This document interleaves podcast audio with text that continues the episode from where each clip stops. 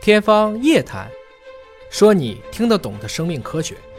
欢迎您关注今天的《天方夜谭》，我是向飞，为您请到的是华大基因的 CEO 尹烨老师。尹烨老师好，哎，向飞同学好。本节目在喜马拉雅独家播出。我们今天关注《细胞》杂志的一篇封面文章啊。现在不是 5G 已经浮出了水面哈、不仅仅能够支持高清的 4K 电影，甚至未来呢是 8K 的这个影像。但我觉得不管多少 K 的这种高清电影，好像都不如人的眼睛更加的高清啊因为你不管放再怎么高清，人眼识别的时候呢，好像都比那个数字本身是更高清的。再高清了以后，我们也就没法看了，看不出来了都看见是吗细菌了，这没法搞 了，对吧？这实际上这次这个细胞封面文章呢，它就是说，呃，首次揭示了人类特有的这种高清视觉的基因秘密。就人的眼睛为什么能够分辨出这么高清的图像啊？在基因层面上有什么样的奥秘？是这样子，就是这一期的《Cell》呢，《细胞》杂志啊，在二月二十一号出版的，它的封面就是一个猩猩直接拿了个望远镜在看，他们就想讨论，其实通过灵长类，特别是人类，为什么会有一个高清视觉？这是哈佛著名的神经科学家领衔的相关的团队，嗯，这里用的方法是单细胞基因测序，单细胞基因测哎序，，一个一个细胞测，嗯啊，以前我们说可能是一堆细胞一起测，嗯，现在就是为了去验证这种，因为这个视神经细胞是高度分化的，嗯，不同的这种视网膜上的视锥细胞，它感受的颜色都是不一样的，所以通过这样的方式，它是首次创建了灵长类动物的视网膜细胞形态分类图谱，嗯，它的这个实验应该还是来自于灵长类的动物。对，啊，因为我跟哎这个照片也用的是猴子的照片啊，是但确实是人类的视觉在整个的哺乳动物当中是非常出类拔萃的。你比如现在这个手机的摄像头做的再牛啊，跟人眼相比，那还是差太远太远了。我们对不仅仅能够分辨很细微的差距，而且能够迅速的对焦啊。对对吧？你是现在机械对焦，滋滋滋转半天，人眼说看远就看远，说看近就看近，调节的非常快，对吧？啊非常快的这种对哎焦，它的机理背后有什么支撑呢？它实际上，我们以前对解剖学还是有一些认知的啊。我们说整体的动物吧，大家看的东西不一样，有一些昆虫可以直接看紫外线，嗯，有一些昆虫可以远视，但是人类的视觉在哺乳动物当中真的是出类拔萃的。比如说，我们可以看书，嗯，我们可以迅速的就分辨人脸对，啊，我们不太会脸盲。人脸识别。这个过程中呢，其实既要你快速的对焦，同时还要迅速的去把这些信息进行反应。还要和大脑里的那个储存在抽屉里那个信息对应上，哎对吧？这个人这个脸立刻和他的名字和他的身份、职业要对起来。啊，对，那么有人也认为啊，就是像我们的嗅觉，实际上是我们一部分的神经直接开创在鼻腔里，嗯，我们的嗅觉受体，嗯，我们的视觉，眼睛是大脑的一部分，嗯，其实就是大脑又多长出两个 sensor，嗯，相当于你架了两个摄像头，画了个电线给抻出来。所以视神经是直接连接大脑，连接到大脑的是穿过了你的这个视网膜的后端，有一嗯个相当于高速公路一样的直接连在那儿的。那么得出的一个核心结论就是在于，高清视觉得归功于视网膜中间一个特别小的特殊区域，叫做中央凹，什么叫中央凹呢？凹凸的凹，中间凹进去了。 哎，我们都知道我们要在黄斑上去成像， 那这个中央凹就在这个黄斑的中心。嗯，中央凹的直径只有不到一点五毫米，面积呢也只有视网膜的不到百分之一。嗯，但是获得的视觉信息百分之五十都来自于这里。要知道啊，只有部分灵长类动物，还不是所有的都有，其实才演化出了这个结构。当然就包括这个人类了。这篇文章的发表啊，其实也是有中国科学家的一个贡献啊，它是来自于哈佛著名的神经科学家的一个教授团队，但是这里边的第一作者呢，是一位华人科学家，叫做彭义荣博士。那么他和他的同事们呢，是首先从人类的灵长类的亲戚叫石蟹猴，对，也是猕猴，一种猕猕哦猴的一种啊。对，因为这个实验不能直接拿人来做啊，可能啊有伦理的问题，对就是从猴子身上采集了十六万五千个视网膜细胞，然后进行单细胞的测序分析。对这个难度很大呀！你想，十六万五千个细胞，对每个细胞都来测，没错。那不是测了这个十六万五千次？对，就是这就是大规模的平行的单细胞测序。我们以前说测十万人，嗯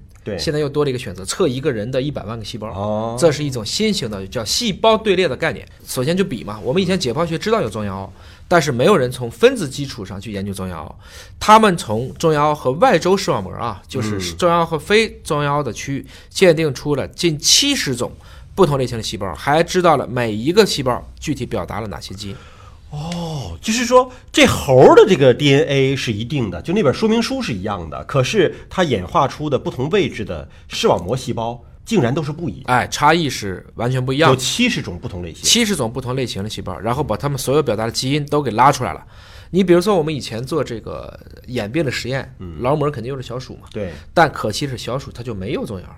哦啊，没有纵眼儿，跟人是不一样嗯的。对，那么如果以前没搞清楚这个，你光在小鼠上做，你本身都不是 apple to apple 去比，嗯你怎么可能把这个结果搞清楚呢？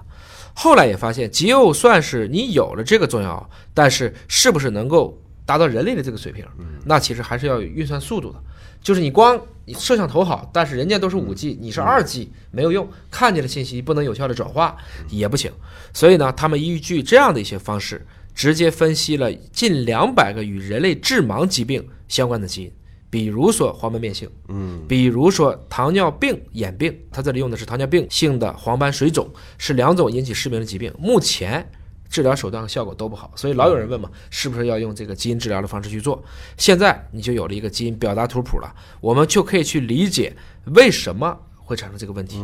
是因为他们发现了与这两种疾病相关的一些基因只在中央二细胞当中表达，哦，别的地方没有。书都是一样的，但只有那个地方念咒语，那你就受不了。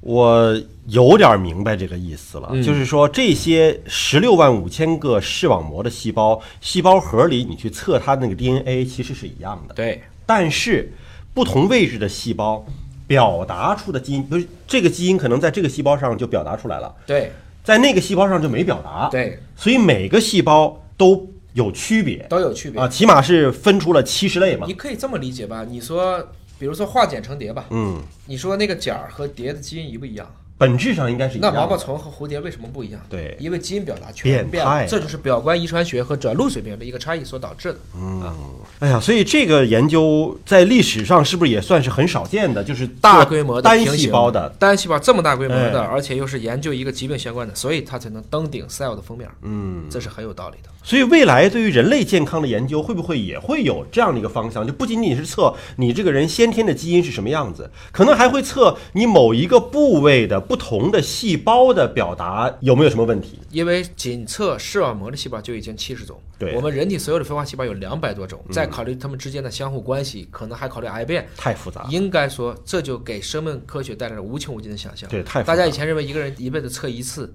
那是只看遗传病。对现在来看，可能要变成一个健康的状态，其实是依赖于科技的进步、成本的降低和我们科学知识的普及。嗯，所以你看，现在有一个新的产品也是在研发过程当中哈、就是关于这个肠癌的早筛。对它是通过粪便里边的肠壁的脱落细胞，它测的是它的甲基化。对，其实就是说，你这个肠壁里的细胞的细胞核里的 DNA，其实大家都一样的。嗯，可是你表达的时候，如果有一些肠道内的突变，那表达可能会发生变化。它对测的是这个东西，是这个样子。那就意味着我们对一些疾病的早发现也会有新的手段、新的途径。对这个呢，也必须强调一下，就是关于视觉这一部分，现在是研究的特别透的，不仅仅是因为大家以前研究的比较多，而且它的表情比较容易描述，基因编辑、干细胞治疗都可以易于达到。关键就是在于，其实越来越多的实验已经证明了，拿人类来讲吧，女性看到的颜色比男性是多的。嗯因为我们好多的橙色细胞，